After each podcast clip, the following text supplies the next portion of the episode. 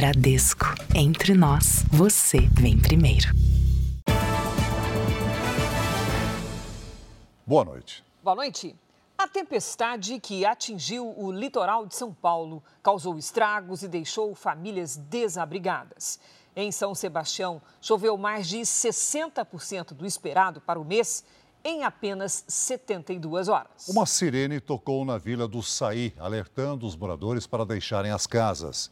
O sistema de alarme foi criado após a tragédia que matou mais de 60 pessoas na região no ano passado. As ruas de São Sebastião, no litoral norte de São Paulo, ficaram tomadas pela água. Motoristas tiveram dificuldade para transitar. Do ônibus, uma passageira gravou a altura do alagamento. Não era possível ver a calçada ou o asfalto. Cinco famílias ficaram desabrigadas. Em apenas 72 horas, choveu 155 milímetros em São Sebastião, 63% do esperado para todo o mês de janeiro. Em menos de uma hora, foram 50 milímetros. A sirene instalada na Vila Saí deu o alerta aos moradores. A Defesa Civil informa: há risco de deslizamentos nesta área. A população foi orientada a procurar lugares seguros por causa da intensidade do temporal. Quatro pessoas foram para um abrigo em uma escola pública. Foi a primeira vez que a sirene tocou desde quando foi instalada há um mês. No início do ano passado, o bairro foi o mais castigado pela chuva histórica que atingiu a região. 64 pessoas morreram. Em 24 horas foram registrados mais de 100 milímetros de chuva em outras cidades do litoral norte paulista, Ubatuba, Bertioga e Caraguatatuba. O acesso pelas estradas também foi prejudicado. Uma queda de barreira e pedras bloqueou a rodovia Mogi-Bertioga no trecho de serra. Já a rodovia dos Tamoios foi interditada na altura de Caraguatatuba por causa de um deslizamento de terra. As interdições tiveram reflexo no trânsito. No fim da tarde, pessoas que tentavam chegar a São Sebastião e em outras cidades do litoral norte ou voltar para a capital paulista enfrentaram mais de uma hora de espera na Operação Comboio, em que motoristas são escoltados por equipes da concessionária que administra a rodovia dos Tamoios. Um gabinete de emergência foi montado pela Defesa Civil do Estado por causa de riscos de deslizamento de terra na região do Vale do Ribeira e no litoral paulista. Moradores da Baixada Santista e do litoral sul de São Paulo também estão em alerta por causa das fortes chuvas. Houve deslizamentos e alagamentos e famílias ficaram desabrigadas. A câmera de um prédio flagrou o momento em que uma cratera se abriu na calçada, em Santos, durante o temporal. Por muito pouco, o carro não foi engolido pelo buraco. A construção do edifício em frente foi embargada pela prefeitura. Bombear todo esse volume de água, tanto da, da, da escavação interna da obra quanto da cratera externa, para a gente conseguir avaliar o que de fato aconteceu. A chuva forte também causou deslizamentos de terra em morros da cidade. Já em São Vicente, motoristas e pedestres se arriscaram para atravessar avenidas inundadas. Em Peruíbe, no litoral sul paulista, 24 pessoas estão desabrigadas e foram levadas para um centro comunitário. Em Guarujá, choveu 263 milímetros em 24 horas. Carros ficaram submersos. Uma rocha deslizou sobre uma casa no Morro Barreira João Guarda. Em 2020, 34 pessoas morreram nesse local durante uma tempestade. Aqui em Santos, a chuva e o vento atrapalharam a navegação de cargueiros. A entrada de navios no porto não chegou a ser interrompida, mas ficou mais lenta. Na cidade, choveu em apenas três dias, 70% do que era esperado para o mês de janeiro inteiro. O número de ocorrência está bem alto é devido a esse acumulado muito elevado de chuva, né? Faz muito tempo que a gente não tem um acumulado tão alto de 72 horas. Veja agora outros destaques do dia. Polícia Federal faz operação que apura se ex-diretor da Agência Brasileira de Inteligência espionou ilegalmente autoridades. Cinco anos depois do rompimento da barragem de Brumadinho, ninguém foi responsabilizado pela tragédia. Trump aparece na frente de Biden em nova pesquisa das eleições presidenciais dos Estados Unidos. No Rio de Janeiro, polícia abre investigação sobre venda de êxtase em bloco de carnaval. Corinthians vence o Cruzeiro na final e conquista a Copinha pela 11 primeira vez. E no aniversário de São Paulo, você vai conhecer o senhor Hélio, que plantou mais de 40 mil árvores.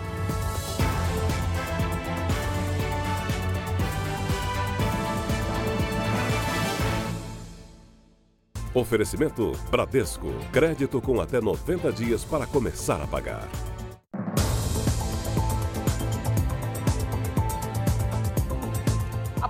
Do Rio de Janeiro abriu uma investigação sobre uma suposta venda de êxtase em sacolé, um tipo de sorvete. O entorpecente é alucinógeno e pode até levar à morte. Publicações nas redes sociais mostram que o produto é supostamente vendido e consumido nos blocos de pré-carnaval no Rio de Janeiro. O sacolé é um doce gelado e, neste caso, viria com uma mistura de MDMA, substância também conhecida como êxtase. A droga produzida em laboratório é derivada da anfetamina. Nesta outra foto, o nome sacolé Breaking Head faz referência a uma série de TV na qual o protagonista cria um laboratório de produção de drogas. Um inquérito foi aberto pela polícia para apurar a venda do produto ilícito. O setor de busca e inteligência está fazendo monitoramento para que a gente possa identificar quem está fazendo a venda dessa substância, para que a gente faça a apreensão e verifique se de fato o que tem ali é o MDMA, se há alguma droga e se sim o que está sendo vendido nesses sacolés. Embora exista a possibilidade de a droga sintética ter sido produzida em um laboratório clandestino, a polícia acredita que o MDMA usado na mistura dos sacolés venha de fora do país. Uma droga alucinógena que pode causar sérios danos à saúde. Segundo especialistas, as reações vão desde a aceleração de batimentos cardíacos até a desidratação. Por isso, o risco para o consumidor ainda é maior durante o verão, quando a sensação térmica ultrapassa os 50 graus na cidade. Dependendo da circunstância, o uso de êxtase pode até levar à morte. Isso associado ao álcool, que é uma, uma substância que também pode levar à desidratação e às altas temperaturas, aglomeração, o calor, é a tempestade perfeita para o indivíduo ter efeitos na associação dessas drogas. Flagrante de um incrível golpe de sorte em Corumbá, Mato Grosso do Sul. Observe que a carreta segue lentamente para uma curva à direita. O ciclista está fora do ângulo de visão do motorista, que atropela o rapaz. A vítima cai sob a carreta e consegue rolar entre os eixos do caminhão. Para espanto de quem assistiu ao acidente, o rapaz saiu do outro lado praticamente sem um arranhão. A cena desconcertante foi registrada pela câmera de um carro que estava logo atrás da carreta. Duas pessoas morreram e uma ficou ferida numa madrugada de terror na zona oeste do Rio de Janeiro. Traficantes e milicianos entraram em confronto pelo domínio de três comunidades na região. Veículos foram incendiados. Um suspeito foi preso. Mesmo com policiamento reforçado, quando o dia amanheceu, moradores de três comunidades da zona oeste do Rio ainda evitavam sair de casa. Este carro foi atingido por diversos disparos. Perto dele, a polícia encontrou os corpos de dois suspeitos. O silêncio da madrugada foi interrompido por tiros e bombas. Balas traçantes cortaram o céu. Ó, o traçante. Boa. Esta van de transporte alternativo foi incendiada pelos criminosos. Colunas de fumaça eram vistas de longe. O confronto teria começado quando traficantes que estavam na comunidade de Rio das Pedras tentaram invadir a vizinha Gardênia Azul, que tem áreas controladas pela milícia. Houve contra-ataque. Na comunidade da Muzema, esta escola foi atingida por disparos. Perto dali, um morador foi baleado e está internado em estado grave. Segundo a Polícia Civil, a disputa pelo controle da região ficou ainda mais violenta depois que traficantes da maior facção criminosa do estado começaram a perseguir os milicianos. Moradores passaram a ser revistados. Os criminosos também determinaram toque de recolher. Este vídeo mostra o poder de fogo dos criminosos. Nesta quinta-feira, a Polícia Civil prendeu um homem apontado como um dos chefes do tráfico da Gardênia Azul.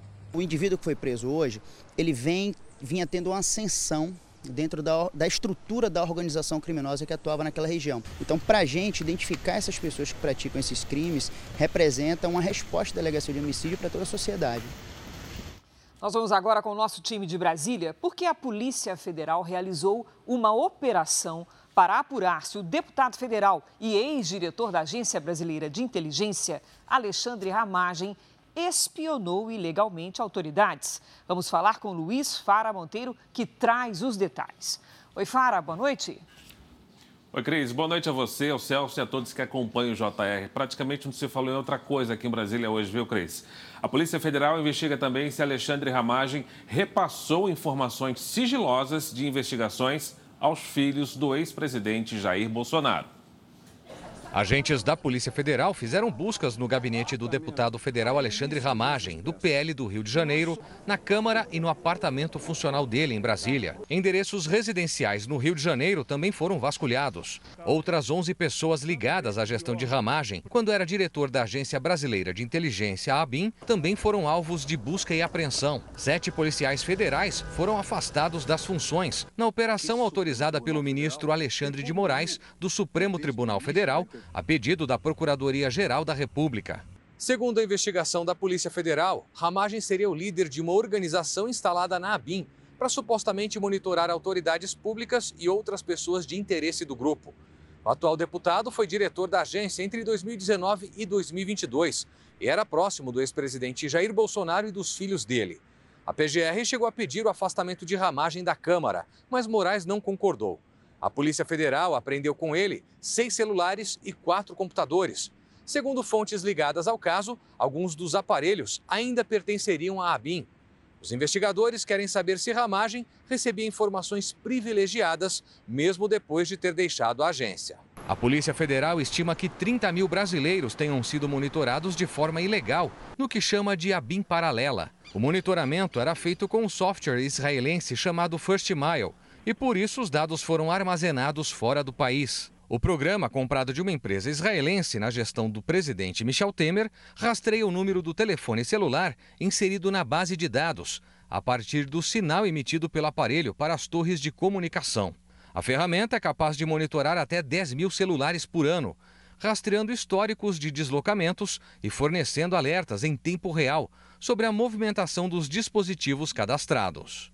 Entre as autoridades espionadas, segundo a investigação, estão os ministros Alexandre de Moraes e Gilmar Mendes, do STF, o ex-presidente da Câmara, Rodrigo Maia, e o ministro da Educação, Camilo Santana, que chegou a ter a casa espionada com uso de drones, enquanto era governador do Ceará. No documento que autorizou a operação, Moraes cita trechos dos relatórios da Polícia Federal. A investigação afirma que os policiais federais destacados, sob a direção de Alexandre Ramagem, utilizaram das ferramentas e serviços da BIM para tentar fazer prova a favor de Renan Bolsonaro. Em 2021, a PF instaurou um inquérito para apurar um suposto tráfico de influência por parte de Jair Renan, quarto filho do ex-presidente, em favor de uma empresa de mineração. Em outro trecho, o relatório destaca a utilização da BIM para fins ilícitos, quando demonstra a preparação de relatórios para a defesa de outro filho do ex-presidente, o senador Flávio Bolsonaro. Em 2020, o Ministério Público denunciou Flávio Bolsonaro por um suposto esquema de rachadinhas,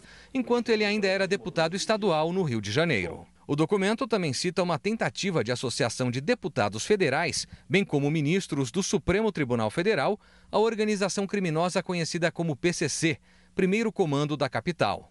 O ministro da Justiça e futuro ministro do STF, Flávio Dino, defendeu a importância da Agência Brasileira de Inteligência e disse que os responsáveis devem ser punidos. É importante frisar isso. Nós não estamos diante de um tema banal, nós estamos diante de um tema crucial porque fere um direito fundamental.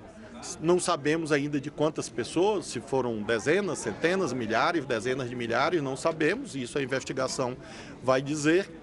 Mas é importante considerar que isso é uma modalidade de corrupção. Em nota, o senador Flávio Bolsonaro negou ter sido beneficiado pela agência e disse que a investigação é um completo absurdo e mais uma tentativa de criar falsas narrativas para atacar o sobrenome Bolsonaro. A defesa de Alexandre Ramagem disse que ainda não vai se posicionar sobre a operação. A defesa de Jair Renan Bolsonaro não retornou os nossos contatos. Daqui a pouco Eu volto com outras notícias de Brasília. Cris e Celso. Obrigado, Fara. Duas pessoas morreram após a queda de um avião de pequeno porte entre Rio Grande da Serra e Ribeirão Pires, na Grande São Paulo. O monomotor saiu do Campo de Marte, na zona norte de São Paulo, com um destino a Presidente Venceslau, no interior do estado. A aeronave fez um desvio de rota e caiu numa área de mata. Os bombeiros foram acionados por moradores que escutaram uma explosão. O piloto era o empresário Benedito Aparecido da Silva, de 59 anos, e o passageiro, o advogado Ricardo Falarini, de 60 anos. Na hora do, do acontecimento, eu fui avisado e eu corri para cá. Eu cheguei minha cunhada desesperada. Meu irmão já foi o primeiro a chegar no local lá do acidente. É, não dava para ver nada, vítima nada. Era muita árvore, barro e destroço da, da aeronave. E aí o que ela viu foi o seguinte, ela estava do lado de fora e ela viu a aeronave perdendo o controle, passou muito próximo o, o telhado dela e aí ela saiu quebrando as árvores e caiu lá atrás. Já na Turquia, um avião militar precisou fazer um pouso de emergência depois de apresentar problemas mecânicos. Em um vídeo gravado por uma testemunha, é possível ver que a aeronave se aproxima a uma altitude extremamente baixa. O avião sobrevoa uma estrada movimentada na província de Cesareia, na Turquia. Apesar do susto, a aeronave pousou apenas com alguns danos. A tripulação não se feriu. A Ucrânia abriu uma investigação para apurar as causas de queda de um avião russo próximo à fronteira ucraniana. Segundo informações preliminares da Ucrânia, a Rússia enviou apenas cinco corpos para a identificação. Isso aumenta a suspeita de que o avião russo transportava mísseis que seriam usados em novos ataques. Já Moscou alega que a aeronave tinha 74 pessoas a bordo, incluindo prisioneiros de guerra ucranianos. O Kremlin ainda informou que as autoridades da Ucrânia foram avisadas sobre o voo 15 minutos antes da aeronave ser abatida. A pedido da Rússia, o Conselho de Segurança da ONU se reuniu hoje em caráter de emergência para tratar do assunto. Israel anunciou a prisão de 100 terroristas ligados ao Hamas. Os extremistas foram detidos na principal cidade ao sul de Gaza, atual epicentro da guerra. A grande ofensiva contra o Hamas acontece no centro de Khan Yunis. Os combates se intensificaram depois que o exército israelense cercou a principal cidade do sul de Gaza. De acordo com o Ministério da Defesa de Israel, 100 terroristas foram presos nos últimos dias. O governo israelense pede aos palestinos que deixem a região. As forças de defesa de Israel anunciaram avanços hoje, como a invasão de mais duas instalações de terroristas no sul de Gaza. Uma delas pertencia à Jihad Islâmica Palestina e a outra ao Hamas. Nos locais, o exército apreendeu armas e outros equipamentos militares, além de mapas e informações valiosas de inteligência. A Organização das Nações Unidas informou que o número de vítimas em um bombardeio a um abrigo para moradores de Khan Yunis subiu para 12. Israel investiga o incidente e não descarta a possibilidade do ataque ter vindo do lado dos terroristas. Durante uma sessão da Organização Mundial da Saúde em Genebra, na Suíça, a representante de Israel acusou a OMS de ser cúmplice do Hamas, já que a entidade ligada à ONU ignorou os avisos de que o grupo extremista usava hospitais e outras áreas civis como bases militares. O Catar acusou o primeiro-ministro israelense de prejudicar as negociações por uma trégua. Em supostos áudios vazados, Benjamin Netanyahu chamou o país do Golfo de problemático. Hoje, ele visitou uma base militar próxima à fronteira com Gaza e reafirmou o compromisso de eliminar o Hamas. De volta ao Brasil, completou hoje cinco anos o rompimento da barragem de Brumadinho, Minas Gerais que causou a morte de 270 pessoas. E o julgamento dos envolvidos ainda está em andamento.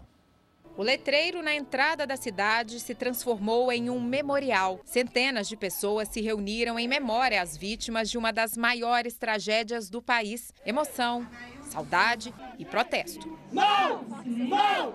Não foi acidente! Balões foram lançados ao meio-dia e 28 hora exata em que a mina Córrego do Feijão se rompeu. O nome de cada vítima foi anunciado no microfone. Cláudio Leandro Rodrigues Martins. Presente. Cláudio Márcio dos Santos. Presente. Além de relembrar as 267 pessoas que já tiveram os corpos encontrados, a cerimônia também foi uma forma de apoiar parentes do Tiago Tadeu, da Maria de Lourdes e da Natália, as três vítimas que ainda estão desaparecidas. Há cinco anos, as famílias esperam a chance de se despedir adequadamente.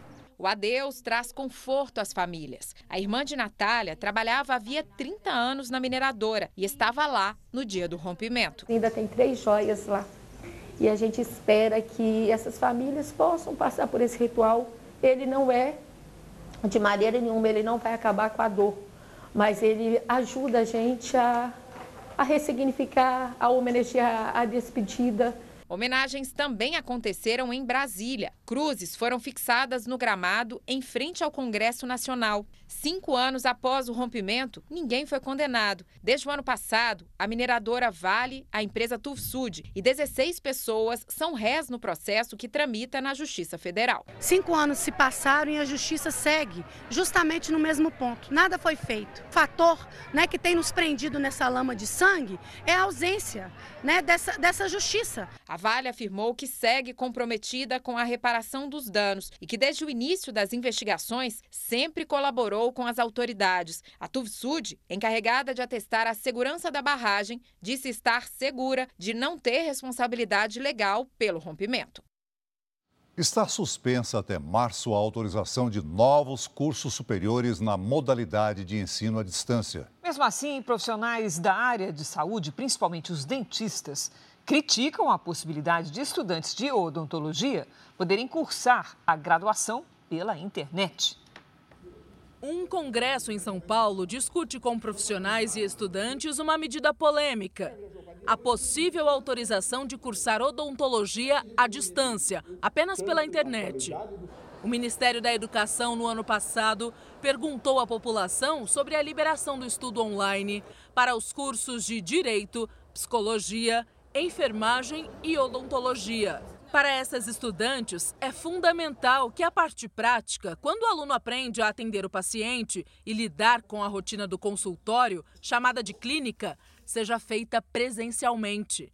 Eu estou indo agora para o terceiro ano e o que a gente mais leva é a prática, porque a gente aprende o básico, a gente aprende com as matérias, mas aí a prática mesmo é na faculdade, é na clínica. A gente até tem um ensino híbrido na faculdade, a gente pode escolher né, ir para a faculdade ou fazer em casa, mas as clínicas elas são obrigatoriamente é, presenciais, não tem como você fazer a clínica EAD, tanto que conta como falta, se você não for. Esse laboratório, por exemplo, imprime dentadura em 3D para que isso aconteça, em vez de o dentista fazer uma moldagem em gesso, ele precisa escanear a boca do paciente. Por isso, entidades que representam a área da odontologia acreditam que o manuseio desse tipo de tecnologia não pode ser aprendido à distância. O Conselho Federal de Odontologia é contra a medida. Nosso receio e a nossa luta, a nossa campanha é para esclarecer a população dos riscos de se ter um profissional de saúde, cirurgião dentista ou qualquer outro, formado nessa modalidade, que pode colocar em risco a qualidade da formação e, consequentemente, a qualidade do serviço prestado à população. A Associação Paulista de Cirurgiões Dentistas também critica a possibilidade do curso à distância e acredita que é preciso pensar em outras ações para democratizar o ensino. Na área da saúde, principalmente, né? É o acolhimento, onde é que você vai aprender acolhimento? Assistindo aula? Você, você não treinar? Tem várias matérias que você pode fazer aí à distância. Mas laboratório, clínicas, parte cirúrgica, parte operacional, não pode ser à distância. Em nota, o Ministério da Educação disse que suspendeu até março os processos de autorização de cursos na modalidade EAD e que elabora uma proposta de regulamentação do ensino à distância. A Associação das Universidades Particulares acredita que o ensino à distância é importante para a democratização do acesso ao ensino superior e que a preocupação deve estar na qualidade dos cursos. Como nós mostramos no início dessa edição, a chuva não dá trégua nas regiões sul e sudeste. Vamos conversar com a Lidiane Sayuri. Oi, Lid, boa noite. Cenário já preocupante, não é? Há risco de mais transtornos? Sim, Cris, principalmente deslizamentos, viu? Boa noite para você. Oi, Celso, muito boa noite. Boa noite a todos que nos acompanham. Há quatro dias, chove sem parar no litoral do Sudeste. Nesse período, a chuva superou em muito a média do mês inteiro. As cidades mais atingidas foram Ubatuba, Bertioga, Guarujá e Cubatão. Com tanta água, o solo fica frágil e desliza ainda mais rápido. Tem também muita nebulosidade entre o sudeste e o norte do Brasil efeito de uma circulação de ventos do mar, uma frente fria e um corredor de umidade que atravessa o Brasil. Nesta sexta, o risco de deslizamentos é alto no leste de Santa Catarina, do Paraná, de São Paulo e no Rio de Janeiro. Do Espírito Santo até o Amazonas, a quantidade de água pode causar alagamentos. Não chove apenas nestas poucas áreas em amarelo aqui do mapa. Em Porto Alegre, faz até 27 graus nesta sexta tarde. No Rio de Janeiro e em São Luís, 29, 37 em Cuiabá e até 31 em Manaus. Em São Paulo, sol mesmo, só domingo. Antes disso, chuva a qualquer hora. Na sexta, faz apenas 24 graus. No Tempo Delivery, o Flávio quer saber quando o calorão vai diminuir em São José do Rio Preto, São Paulo, Lide. Vamos lá, Flávio, boa noite. Olha, o que tinha que refrescar já refrescou, tá? Não vai esfriar mais do que isso. O sol aparece entre nuvens na sexta, faz até 30 graus e não há previsão de chuva. Aí no fim de semana, tem previsão de pancadas isoladas à tarde, tanto no sábado quanto no domingo, 32. O Renê é de Niquelândia, Goiás. Renê, aqui na nossa tela, seja bem-vindo. Olha, a chuva segue até domingo. Cuidado com as áreas próximas aos rios e lagos. Máximas entre 25 e 26 graus. Mande seu pedido pelas redes sociais com a hashtag você no JR. Cris, Celso. Valeu, Lid. Até amanhã, Lid. Veja a seguir. Japão divulga foto inédita do solo lunar enviada pela sonda não tripulada. Ministério da Saúde vai enviar vacinas contra a dengue para mais de 500 cidades. Vacinação pelo SUS começa em fevereiro. No Paulistão, clima tranquilo aqui no Palmeiras que venceu. No rival Corinthians, uma derrota já trouxe as primeiras críticas.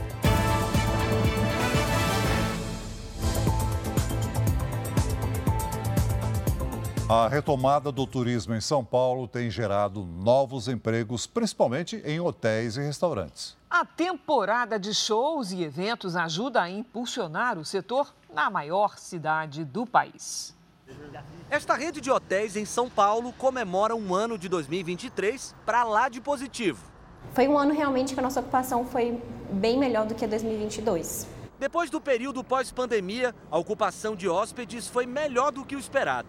Para conseguir uma vaga em quartos simples ou mais sofisticados é difícil. E eles ainda tiveram que contratar funcionários para atender a demanda.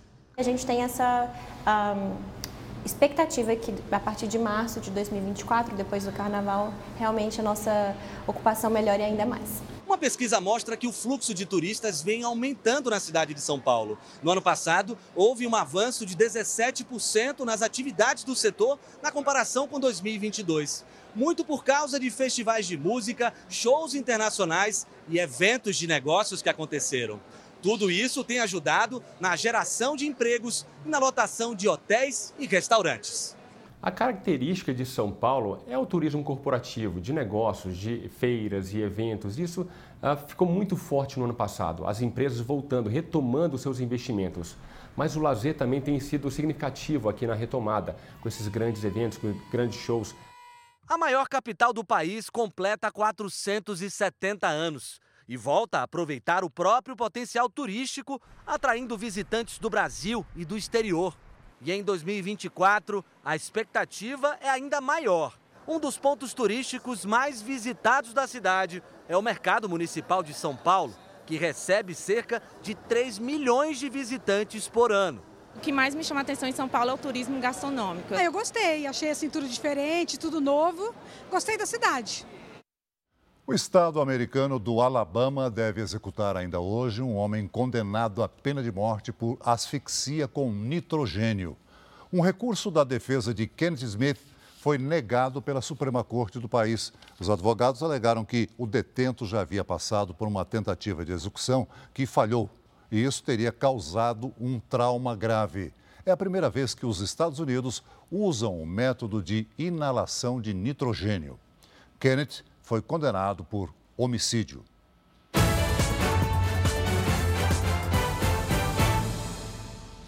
Uma nova pesquisa mostra que o ex-presidente Donald Trump está à frente de Joe Biden na corrida à presidência dos Estados Unidos. As primárias de cada partido ainda estão no início, mas as pesquisas já colocam uma possível repetição do duelo de 2020. A última, feita pelo Instituto Reuters Ipsos, mostra Trump com 40% e Biden com 34% das intenções de voto, uma diferença de 6 pontos percentuais. Foram ouvidas 1.250 pessoas e a margem de erro é de 3 pontos percentuais. De acordo com o levantamento, 67% dos entrevistados disseram estar cansados de ver os mesmos candidatos nas eleições presidenciais. O resultado mostra que a vantagem do republicano aumentou em relação à pesquisa do mesmo instituto, realizada no início deste mês, quando os dois candidatos estavam empatados. Trump leva vantagem no item rejeição. 70% acham que Biden não deveria tentar se reeleger enquanto 56% são contra a tentativa do republicano de voltar à Casa Branca. Trump ainda precisa derrotar a única adversária do Partido Republicano, a ex-governadora da Carolina do Sul, Nikki Haley, que segue na disputa. Trump venceu nas duas primeiras prévias feitas até agora. A próxima será no dia 3 de fevereiro, justamente na Carolina do Sul.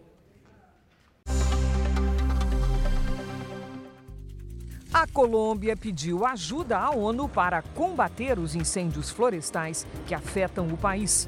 A fumaça das queimadas já prejudica as operações em aeroportos e provocou o fechamento de escolas na capital, Bogotá.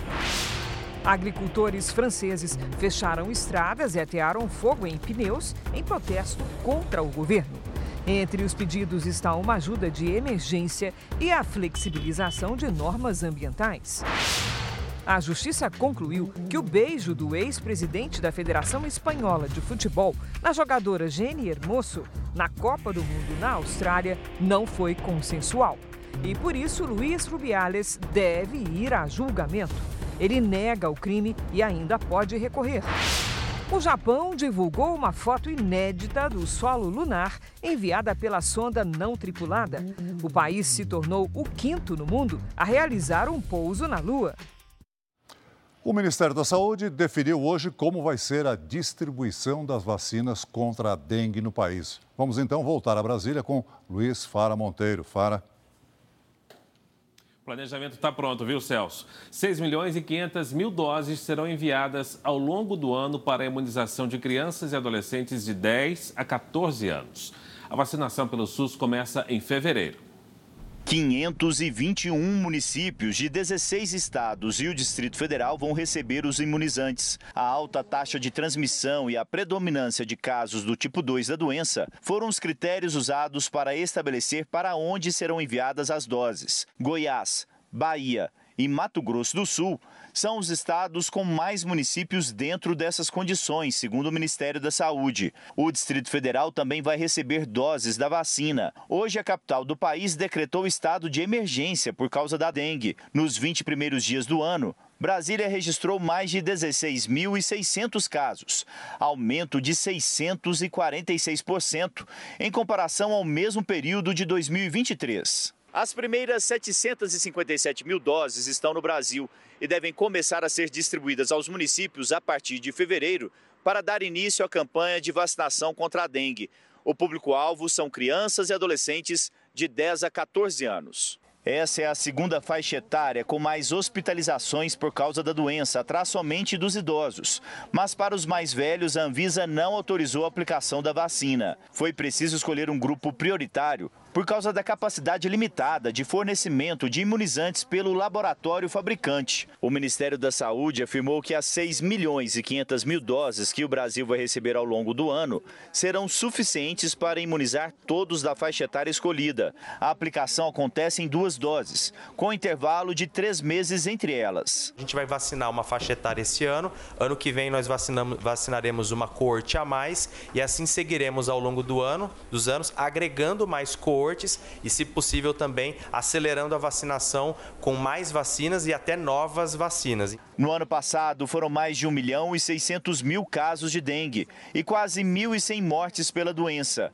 Em janeiro de 2024, já são mais de 120 mil casos, com 12 mortes confirmadas, quase o triplo dos casos confirmados no mesmo período do ano passado. A dengue é uma doença cuja, cujos focos eh, do mosquito eles estão 75% nas casas, não é? o que mostra essa importância do controle eh, nas casas. Portanto, tem que ser uma ação de governo, mas também tem que ser uma ação de cada cidadã, de cada cidadão. Nós temos que nos corresponsabilizar nesse momento. Essa união é muito importante de esforços.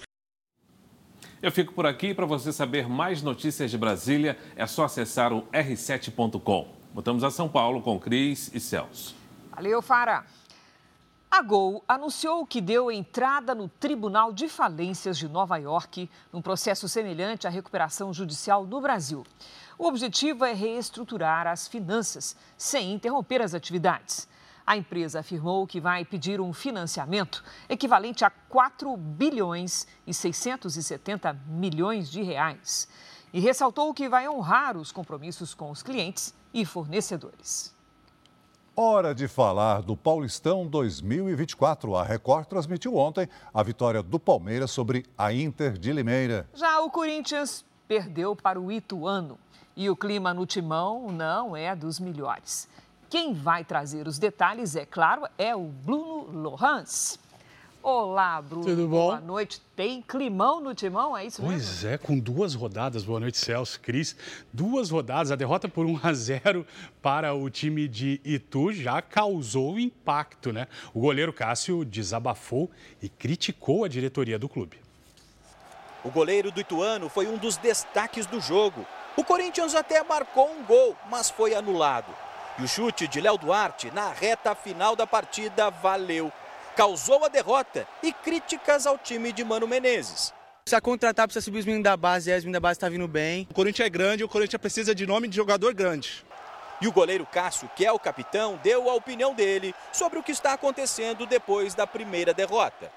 O volante não pode se entrar de zagueiro aí hoje. Acho que nós precisamos trazer jogadores, nós precisamos melhorar, a gente tem que ser honesto.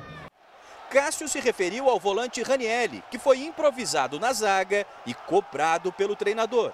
Ele tentou chutar uma bola no gol, acho que estava lá em Cuiabá, tentou chutar, não dá, né? Estamos no Corinthians. E uma outra saída de bola que era relativamente fácil, era só tocar num lado e a gente foi driblar. O Cuiabá reagiu com uma nota de repúdio e classificou a declaração como preconceituosa e inaceitável. No rival Palmeiras, a situação está mais tranquila. Os jogadores ganharam folga hoje, depois de uma vitória contra a Inter de Limeira, aqui no Allianz Parque. O Verdão sofreu contra a Inter de Limeira. Juninho abriu o placar logo no início. O goleiro Zé Carlos fraturou o antebraço neste lance. O substituto, Jonathan, viu o Palmeiras empatar e virar o jogo. Rafael Veiga marcou de pênalti e colocou o Verdão na frente com este cruzamento, que virou chute. Não, olha é uma jogada nossa que a gente fala que é para cruzar em direção ao gol e em situações como essa, se ninguém desvia, né, o gol é meu. Gustavo Gomes fez pênalti e Juninho empatou de novo.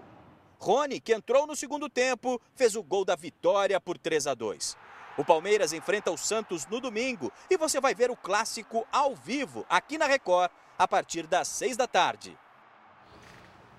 O Paulistão continua hoje. Nesse momento, Santos e Ponte Preta se enfrentam na Vila Belmiro. O jogo está no segundo tempo e, por enquanto, o Santos está vencendo. Debaixo de chuva forte, o zagueiro da Ponte não conseguiu afastar e Juliano tocou no canto do goleiro. Santos 1 a 0. Mais um cruzamento do Santos, outra bobeada da defesa da Ponte e dessa vez quem aproveitou foi o argentino Júlio Furch.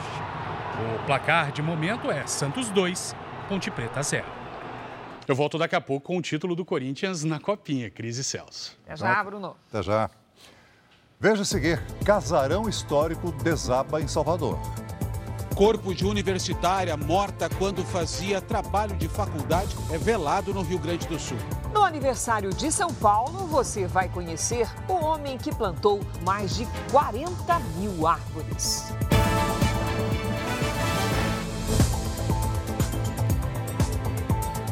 A estudante de arquitetura morta num ataque a tiros no Rio Grande do Sul foi velada hoje. Ela foi assassinada quando fazia um trabalho de faculdade. O crime comoveu amigos e parentes.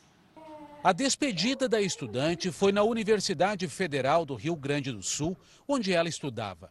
Sara Domingues, de 28 anos, era de São Paulo, mas se mudou para Porto Alegre há oito anos para estudar arquitetura e urbanismo. Ela sempre foi uma pessoa é, disposta a ajudar, né? sempre disponível e muito determinada em tudo que ela decidia e atrás. Sara foi baleada durante um ataque a tiros na noite de terça-feira na zona norte de Porto Alegre. Segundo um amigo, ela tirava fotos para o trabalho de conclusão do curso quando dois homens chegaram numa moto e atiraram em direção ao local em que ela estava. Ela não só tirou as fotos, ela foi lá, conversou com as pessoas que estavam lá para saber a vida que as pessoas estavam vivendo, a realidade, até onde a enchente atingia a casa das pessoas. A polícia diz que o alvo do ataque era um comerciante de 53 anos com antecedentes criminais por porte ilegal de arma e ameaças. A investigação aponta que a estudante não tinha nenhuma ligação com o homem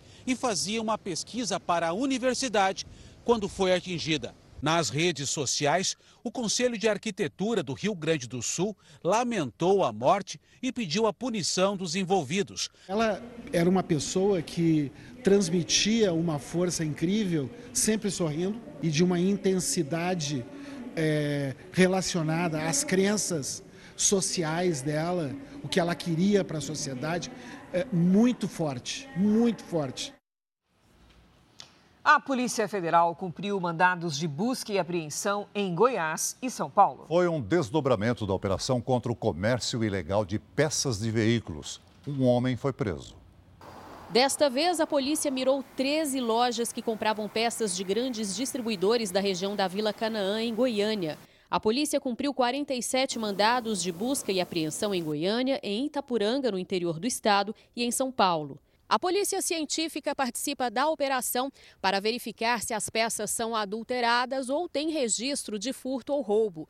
A investigação aponta que o grupo criminoso usava notas frias para burlar a fiscalização durante o transporte do material. Nós tivemos a participação no sentido de mobilizar nossa unidade de identificação veicular, que é a equipe capacitada para a detecção e a materialização de caracteres de chassi, de componentes de veículos. Um lojista foi preso em flagrante por porte ilegal de arma de fogo na cidade de Goiânia. Dentro desse acervo, nós temos armas que são armas registradas, porém de pessoas que são investigadas pela Polícia Civil. A operação foi desencadeada depois que a polícia descobriu um esquema de roubo e desmanche de veículos em São Paulo e no Rio de Janeiro, quando houve a apreensão de um caminhão-baú com peças de 14 carros roubados na BR-153 em Morrinhos, no sul de Goiás. Na primeira fase da operação, 20 pessoas foram presas, entre elas suspeitos por assaltos, receptação e até empresários.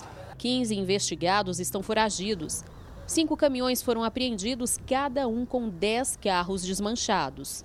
A demanda pela peça, ela fomenta a ponta violenta. E nós temos aí crimes como latrocínio, o roubo e o furto para a retirada de circulação desses veículos automotores que abastecem esse mercado.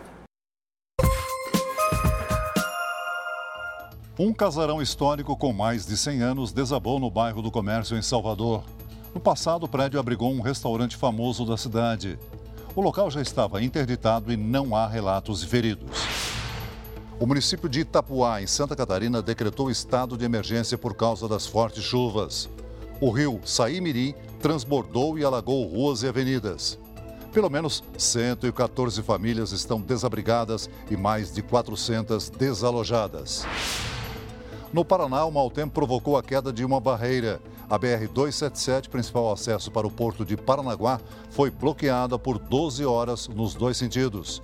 A liberação em meia pista só aconteceu no fim da tarde.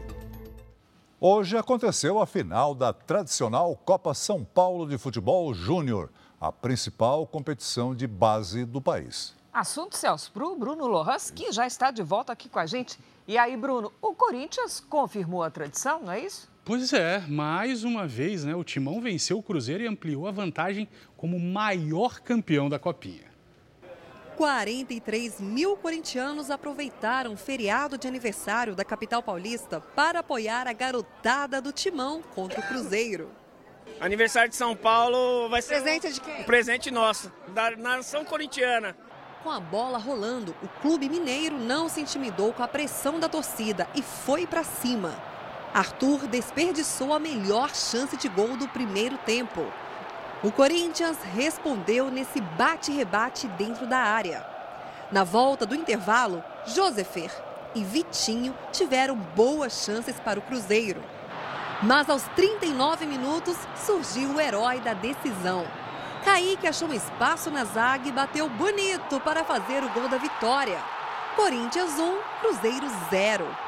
A Neoquímica Arena explodiu de alegria. É nessa hora que o jogador diferente aparece e graças a Deus o Kaique apareceu na hora certa. Olha, vai vir fazer bagunça aí. Foi o 11º troféu conquistado pela base do Corinthians na Copinha. A garotada do Timão não levantava a taça desde 2017. Sete anos depois, o título veio, em casa. E aos gritos de o campeão voltou. O Corinthians é de longe o clube com mais conquistas. Internacional e Fluminense vêm na sequência com cinco cada um. Salve o Corinthians! campeão dos campeões. Parabéns ao Timão. Amanhã eu volto com a cobertura completa do Paulistão. Cris e Celso. Boa noite. Obrigada, Bruno. Até lá, Bruno. A cidade de São Paulo faz hoje 470 anos. A metrópole de mais de 12 milhões de habitantes sofre com áreas pouco arborizadas. E um homem, um cidadão comum, se esforça para mudar esse cenário. Agora você vai conhecer o Sr. Hélio, Sr. Hélio da Silva. Com toneladas de concreto cinza em prédios, pontes e viadutos, se faz uma megalópole, a perder de vista. Do alto parecem um labirinto de cimento e asfalto. Mas não só. A vida pulsa no vai-vem dos moradores e visitantes, do burburinho do comércio e também em refúgios como esse. Aqui a gente consegue respirar melhor, e isso diminui um pouco o estresse e acaba diminuindo a pressão. A gente mostrou aqui em São Paulo que se você morar perto de um parque, se você tiver parques no, pelo menos a um quilômetro do seu entorno, a, pre, a chance de você ser diagnosticado com hipertensão nessa população que a gente estudou era 7% menor. São Paulo tem, em números oficiais, mais de 650 mil árvores, reunidas em pequenos bosques e florestas, nos parques ou espalhadas por praças e calçadas. Ainda está longe do ideal. A recomendação da Organização Mundial da Saúde é que todo cidadão tenha uma área verde a pelo menos 300 metros de casa. É um pouco mais difícil para a gente ir até um parque, que a gente mora mais afastado, mas a gente dá um jeito. Se tivesse perto de casa, facilitaria. Com certeza.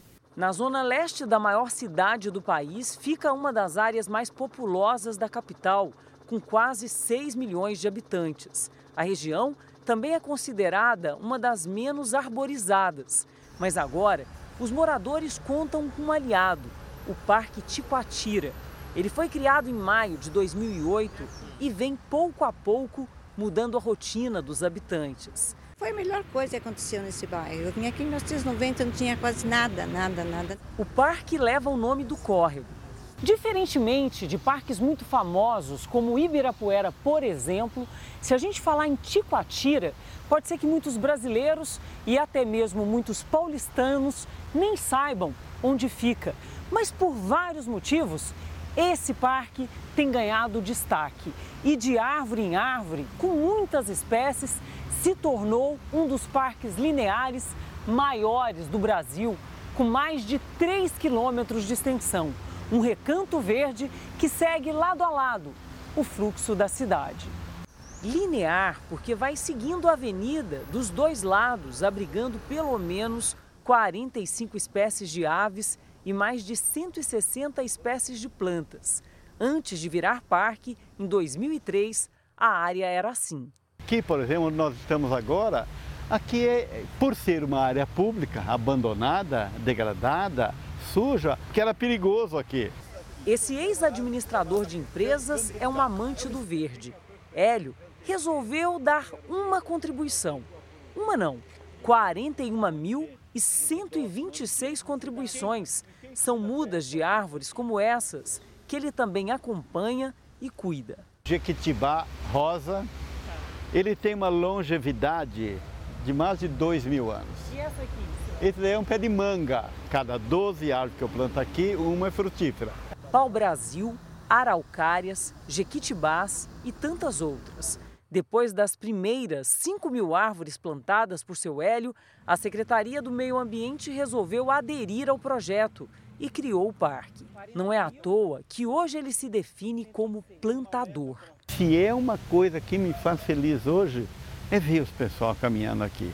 Seu Hélio se orgulha do que o parque se transformou, mas ainda não está satisfeito. O objetivo dele é atingir o plantio de 50 mil árvores. Eu quero plantar árvore até o crepúsculo, até o último olhar. E, e, e depois eu não vou morrer, eu vou virar uma delas. Um exemplo, um sonho que virou realidade e que não melhorou só o ar da comunidade da Zona Leste de São Paulo, mas inspirou um bairro uma cidade, uma referência para o mundo. Essa edição termina aqui à meia-noite e meia tem mais Jornal da Record. Parabéns, São Paulo, parabéns, seu Hélio. Você fica agora com a novela Jezabel e logo após as emoções de Quando Chama o Coração, tem Pecado Mortal, edição especial. Você não pode perder? Ótima noite para você. Boa noite.